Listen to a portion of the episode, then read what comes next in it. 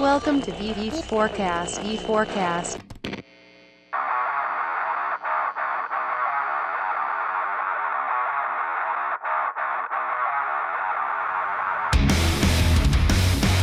Você está ouvindo o V4Cast, na edição especial do V4 News. Toda segunda-feira você acompanha uma versão exclusiva do V4 News aqui no V4Cast.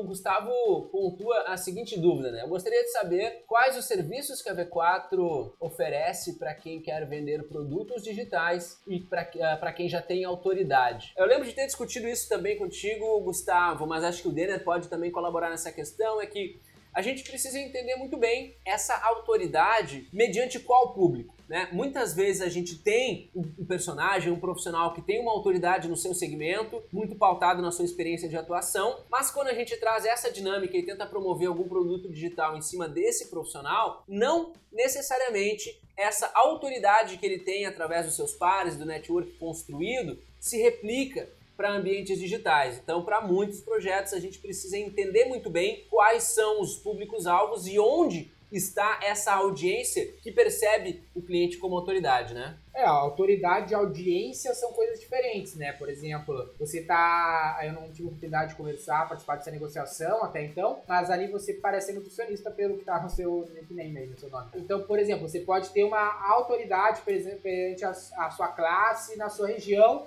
mas você não tem uma autoridade uh, nacional, uma autoridade, uh, uma autoridade, uma, ah, uma audiência online ainda. Então você vai precisar construir essa audiência. Por exemplo, a gente é parceiro de um palestrante que se chama Fábio Marques.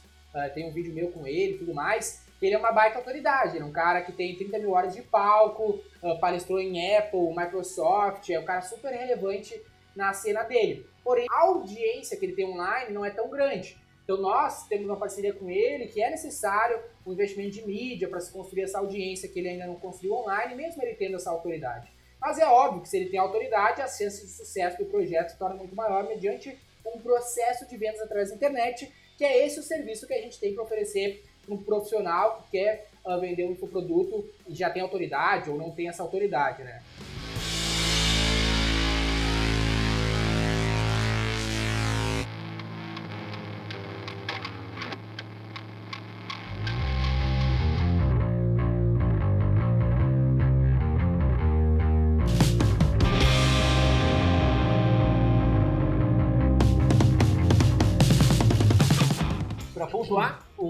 Um outro apontamento que acho que pode ser talvez a dúvida de vários de vocês também, é a Francine Elianai, né?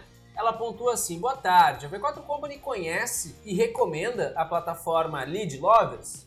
Se não, quais ferramentas a V4 Company usa e indica? Essa é uma boa, essa é uma boa, essa é uma boa pergunta, porque a gente sim conhece a plataforma Lead Lovers, mas a gente não utiliza ela na dinâmica do nosso, do nosso trabalho, na grande, grande maioria das vezes. Né? A gente já teve clientes que utilizavam Lead Lovers e a gente já utilizou a ferramenta, conhece a ferramenta, mas a gente sempre busca sugerir uma dinâmica diferente de atuação, né, Denero? É, a, a, gente sempre fala que a V4 não agencia nada, nem as ferramentas que a gente está mais acostumado a utilizar, a gente não agencia elas, a gente indica as melhores soluções para as diferentes situações. Em cada situação necessita de uma solução diferente. Eu não sei qual é a tua situação especificamente, mas na maioria dos casos a gente não indica o lead loggers dentro porque dentro do que a gente conhece sobre tecnologia, seja de criação de pages, de automações, que é basicamente as soluções que o Logs entrega, eles não são a melhor solução custo-benefício. É só você ver os custos dele e a tecnologia que eles oferecem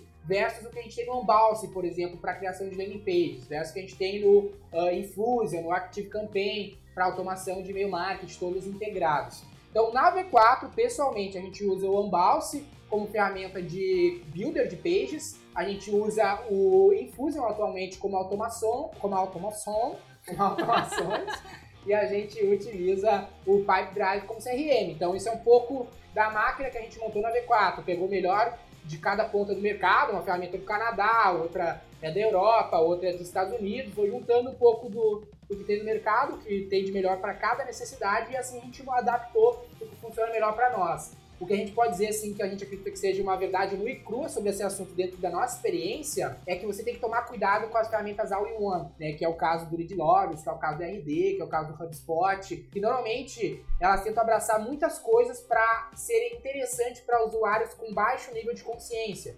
Né? Usuários que não têm, às vezes, tanto domínio da tecnologia, parece algo mais fácil. Por exemplo, for ver as automações do Infuse, elas parecem muito difíceis de serem feitas, não são tanto, mas parecem.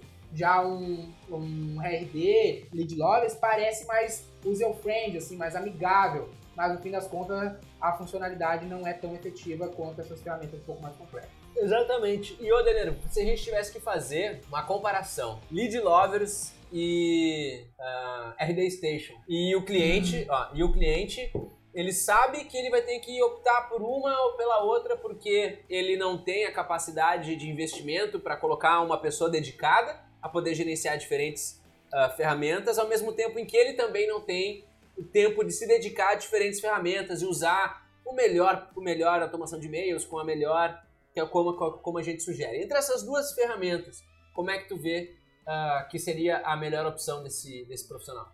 Eu acho que depende. Ainda acho que daria para usar as ferramentas separadas, mesmo que seja com uma mão de obra baixa, principalmente porque o custo seria menor. Mas dentro dessas duas opções nacionais, eu acho que o ponto de vista que faria eu escolher uma dessa, ah, eu quero nacional, eu quero que seja em português. Pode ser um ponto que aí, pô, realmente, apesar que as outras ferramentas também. É isso que eu ia dizer.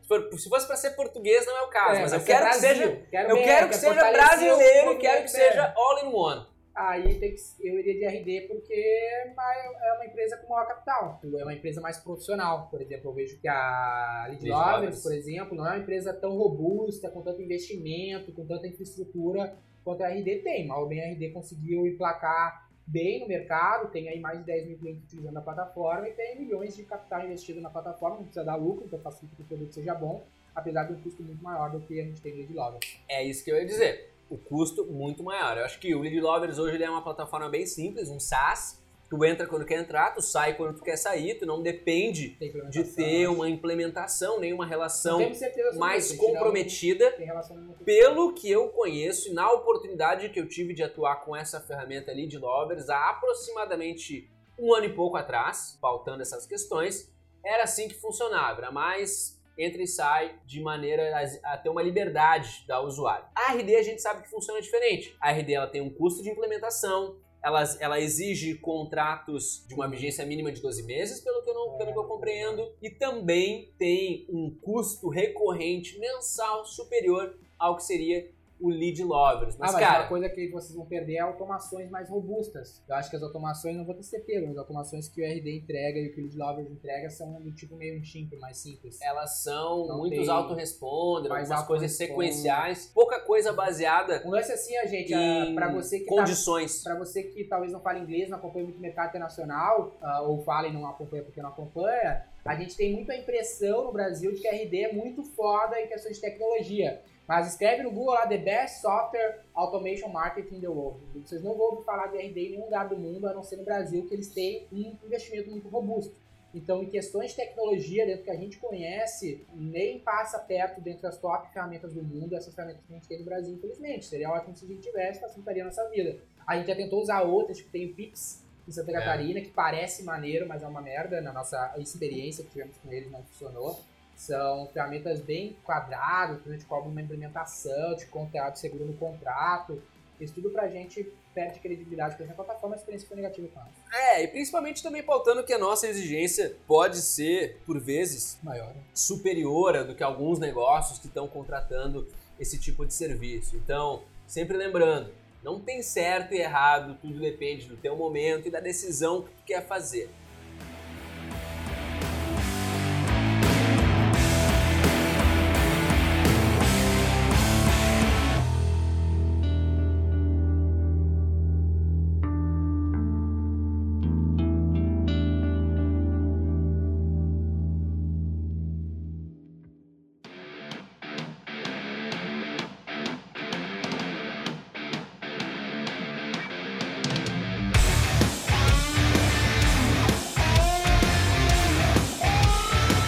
E até eu, recebi uma pergunta aqui no nosso Facebook, lá, pessoal que tá lá na nossa automação, no ManyChat e, e recebe as notificações dessa live aí, ah, tem a oportunidade de mandar suas dúvidas, porque toda, toda segunda-feira a gente tá ao vivo, você pode mandar no meu Instagram, no Instagram da V4, no Instagram da Daniela, no Facebook, por onde você tiver o contato com a gente. E o Léo Alves perguntou assim: atualmente trabalha em uma gráfica rápida e não sei se abro no escritório uma loja física, mesmo com vários maquinários. Estive pensando em alugar uma sala no centro da minha cidade com três cômodos.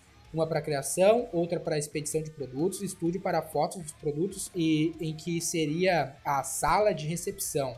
O que você faria no meu caso? Não tenho cliente. Ah, acho que falta um pouco de informações para complementar a linha de raciocínio aqui do Léo, mas cara, se tu não tem cliente, para qualquer situação onde você não tem cliente, eu iria com calma. Eu tentaria, foi o que eu fiz, por exemplo, na V4, jogar com o mínimo de custos fixos, o mínimo de custos em geral, para primeiro vender o trabalho e aí depois, com o faturamento desse trabalho, eu ir crescendo o negócio, crescendo esses custos a partir do faturamento desse negócio. A gente ah, começou a V4 lá, comecei na casa da minha mãe, a gente foi incubado no La Salle, a gente não pagava nada para a universidade, aí a gente saiu da incubação para assumir um compromisso de aluguel, e a gente foi muito cauteloso, e aí depois veio para cá um aluguel bem maior, e também é um aluguel menor comparado às regiões que a gente tem aqui mais Ah. próximo. A gente cu- foi cuidadoso para manter sempre o nosso custo ah, fixo, Fixo. baixo e sempre estar faturando na frente, né? Sempre, sempre ter que botar muito dinheiro no negócio, no nosso próprio bolso, na verdade nunca, no nosso caso, sempre ah, financiando o negócio com o dinheiro do cliente. É, esse certamente é a melhor linha, né? Até para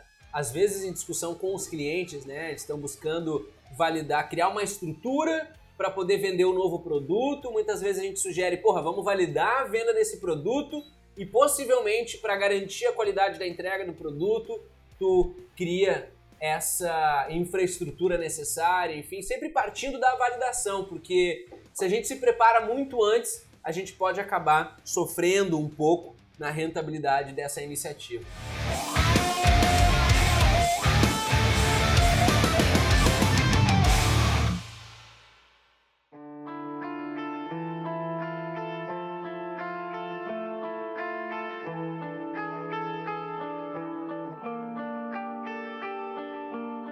Eu trago uma discussão do colega Drauzio Carvalho, que também é um colega que compartilhou é, o apontamento dele durante a semana com a gente e a gente traz para discussão aqui no V4 Hangouts. Ele pensou bastante para escrever isso aqui, eu imagino, né? Mas eu vou pontuar essa, esse questionamento que ele traz. Ele diz assim: por que, que os alunos de marketing muitas vezes rejeitam qualquer aprofundamento conceitual é, referente à disciplina, sempre alegando de que marketing é prática e marketing não é teoria? E ele acredita que isso possa ser um fenômeno, uma consequência do fenômeno do que se pode considerar a espetacularização do marketing, onde tu tem o estereótipo de profissional que não tem conhecimento técnico, mas ele é sabedor dos segredos do sucesso e dos vários dígitos de lucro, uh, sem nenhuma fundamentação acadêmica, cercado por prestígio social. E, cara, nessa dinâmica ele acaba sendo diversamente propagado na internet, em cursos sobre o assunto, que se multiplica no mercado digital, mas que acaba não tendo nenhum respaldo na academia, que não se vê nas faculdades. Né? O Drauzio, é muito bom, a gente tava comentando O. Drauzio, é, o Drauzio. É, a gente leu essa pergunta anteriormente, assim, e discutimos um pouco. A gente fica muito feliz, cara, de ver pessoas com um alto senso crítico aí sobre, a, sobre o marketing que a gente tem ah, acompanhado na internet brasileira. Ah, cara, tu definiu muito bem, é muito, ah, muito show business, o marketing digital é, é muito show business, muito sexy, né, muito pautado em ficar bonito, papo de, cara, não tem, não tem muito embasamento acadêmico, mas sim um embasamento 100% ah, prático, o que parece muitas vezes muito, muito sexy no discurso, né? Pô, é óbvio, importa é quem fez, não é quem sabe, quem estuda, e a gente concorda com isso. Mas para certas coisas, cara, a gente acredita que falta. Por exemplo, a minha experiência, vamos dizer, como infoprodutor vendendo curso de marketing digital, não me dá propriedade para ensinar marketing de uma maneira ampla para a indústria, para o e-commerce. O marketing aplicado ao e-commerce é completamente diferente do marketing aplicado a uma experiência, não importa quanto infoproduto tu vendeu na vida, cara. A jogada com varejo é completamente diferente do infoproduto, não importa quantos milhões tu vendeu de infoproduto. Então, nesse ponto que vai faltar o background acadêmico, um pouco da teoria para encontrar os pontos em comum de uma ciência tão complexa como essa. É, exatamente, a gente pontua que, cara, a gente vê vários profissionais atuando com marketing digital e muitas vezes sofrendo, tendo um, uma pedra no caminho que é relacionada a uma dinâmica conceitual básica, como o ciclo de vida do produto.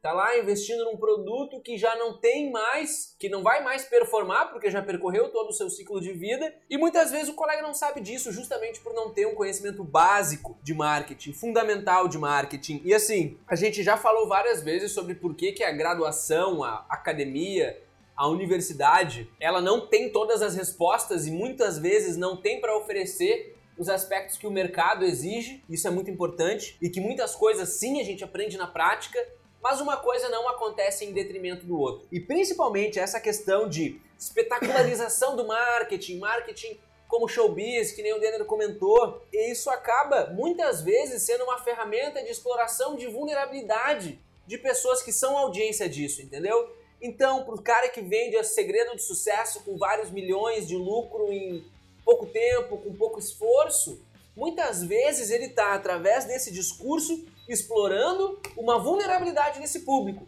Um público que quer empreender, um público que quer uma solução fácil para os seus problemas e acaba muitas vezes fazendo desse público um consumidor do produto e não necessariamente fazendo um produto que vai colaborar para o mercado como um todo. Lembrando que a teoria não necessariamente está na academia, numa universidade, cara. A teoria às vezes está num livro, entendeu? É. Tu precisa buscar esse tipo de informação. Mas o problema é quando fórmula de lançamento vira sinônimo de marketing digital, sendo que não tem nada a ver com isso, entendeu?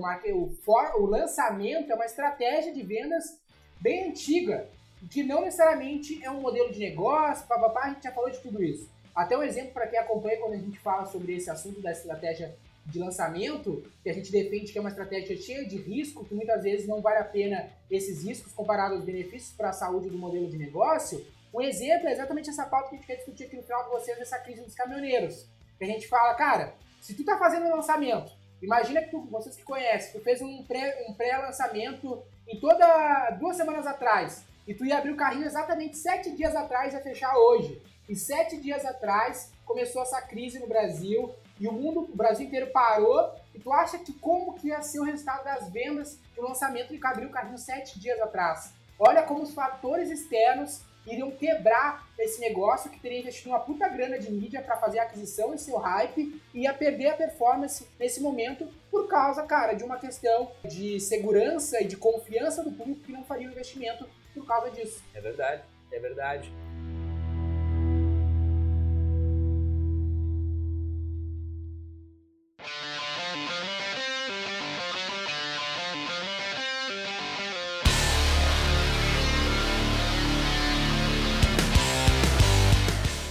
Rafaela pergunta sobre uh, que livros, que eu gosto que a gente comenta a importância da academia e quais livros a gente indica. Inclusive no Consultor B4, que é engraçado, Rafaela, uh, esse assunto, a gente tem os dois primeiros módulos, eles são só a, uh, teorias. Né? A gente, é, eu, eu ministro esses dois primeiros módulos e eu bato bastante no ponto de vista de que ah, esse módulo é chato porque ele é módulo só sobre livros. É só fundamento de marketing, fundamento de negócios, pautado em livros. Então, cara, tem vários livros de marketing, vários livros de negócios que são a estrutura do nosso ponto de vista sobre esses dois assuntos que a gente julga importante para um profissional saber. A gente tem vários livros aqui, o Daniel vai pegar alguns para mostrar para vocês, mas a gente julga muito importante a gente estar tá abraçado em livros fundamentais. Por exemplo, o Daniel pegou um aqui que estava na mão, que ele nem é fundamental, é um livro muito pouco conhecido, que é o livro que molda muito a nossa visão aqui da V4 que é o fim do marketing como nós conhecemos do Sérgio Zima, ex-diretor de marketing da Coca-Cola. O nome da V4 eu tirei desse livro.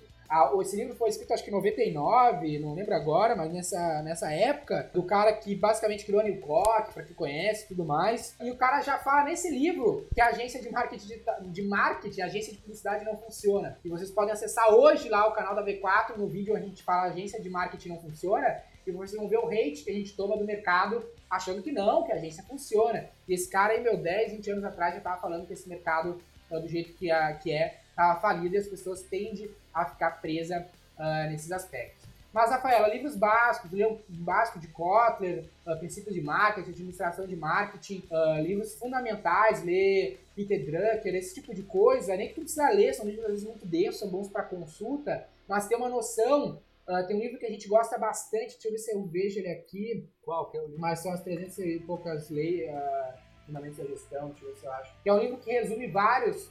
Enfim, eu acho que lá no nosso site, acessa lá o, o, do Consultor V4, acho que tem a lista de livros que a gente aborda.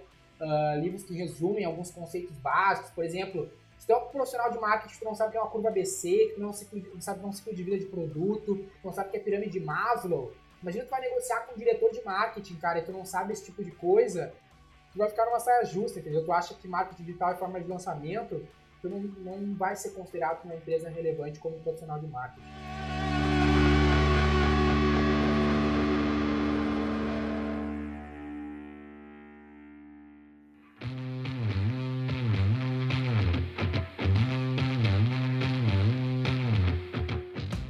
Dalton, cara. O Dalton fez uma. O Dalton Santos, ele nos congratula com boa noite, muito boa noite para ti também, Dalton. E ele faz uma pergunta bem específica: ó. Como a inteligência artificial e cognitiva podem otimizar as ações do marketing digital? Uh! Boa essa pergunta, Isso, cara. É. Mas aí que tá, elas já estão otimizando as ações. A gente tem que pensar, principalmente nas plataformas de tráfego que a gente utiliza para os projetos de marketing. Todas essas plataformas, elas estão sempre trabalhando para que elas possam te oferecer os melhores resultados de acordo com os objetivos da tua campanha.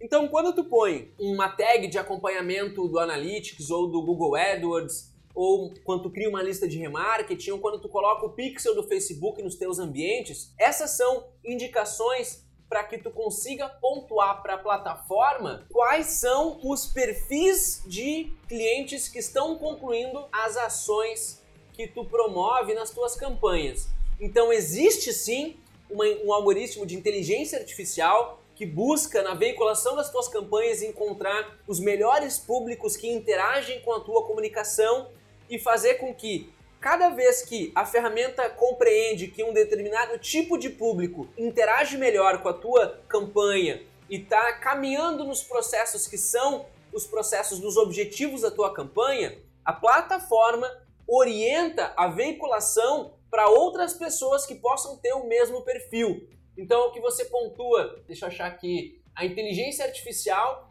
ela está envolvida com isso porque ela acompanha os padrões de usabilidade dos usuários e conseguem otimizar para os teus objetivos. Então, cara, isso já é uma realidade de diferentes plataformas de tráfego. Aqui a gente pensa sempre nas mais populares, Google AdWords, Facebook Ads, mas, velho, LinkedIn faz isso, várias outras plataformas de mídia programática também atuam com essas dinâmicas. E por mais que pareça simples e são coisas que a gente tira para garantido, sim, tem muita coisa de, de, inteligência artificial e cognitiva sendo desenvolvida ao mesmo tempo em que a gente utiliza essas plataformas, né? É um assunto que tá pop, mas ele não tem muito, não é novidade nesse universo, né? Já é. tem bastante tempo, bastante coisa rolando aí, obviamente que tá ficando mais evidente, mais relevante agora, mas já tá bastante tempo colaborando com a vida. É, e existe também um outro parâmetro quanto a isso, né, Dalton? Uh, por exemplo, existem hoje serviços de grandes empresas que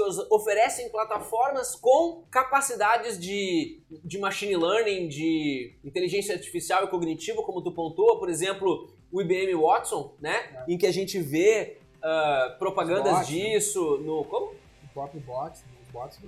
Exatamente, com a própria utilização de bots. Então existem essas tecnologias que podem ser aplicadas a diversos esforços.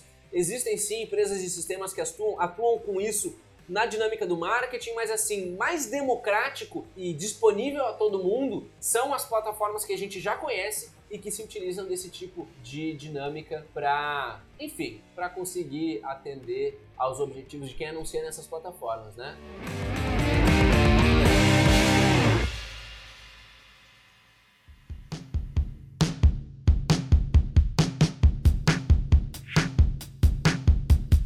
Para você que está nos ouvindo no V4Cast, É um prazer, a gente galera que nos ouve aí toda semana, deixe avaliar também aqui no iTunes, para você que está nos acompanhando e ainda não acompanhou, o jeito chegou agora, já pode ouvir a versão editada do V4Cast, estamos avaliando no iTunes lá para fortalecer o movimento, fortalecer a V4. E é isso aí, gente. Acho que por hoje é só. Uh, sempre lembrando vocês, pessoal, que dúvidas, apontamentos, angústias, frustrações e desafios podem ser compartilhados com a gente a qualquer momento do dia ou noite através dos nossos canais, que a gente está aqui todas as segundas-feiras, a partir das 19 mais ou menos até as 20, para poder interagir com você nessas questões, poder muitas vezes, cara, pontuar o que a gente faria, nossa experiência, às vezes a gente já tem experiência com isso, às vezes ainda não, mas com certeza o desafio aqui é gerar essa conversação e sozinho a gente não faz nada. Então, para isso que a gente precisa das experiências de vocês para poder discutir. Eu sempre pontuo aqui, para a gente é muito relevante poder discutir com os nossos peers, né? com pessoas que fazem o que a gente faz, que vivem nos mercados que a gente vive, porque não existe escassez de demanda para quem atua com marketing hoje em dia. Esse é um mercado que só cresce e a gente quer fazer com que ele cresça direito, sem falsas referências e sem falsos parâmetros para definir o que é ou não marketing digital, e isso só se faz através da discussão e a gente está aqui para discutir. Eu sou Daniel Lippert, da V4 Company. Eu sou Daniel Grudzinski, sócio da V4 Company. E o nosso negócio é vender o seu.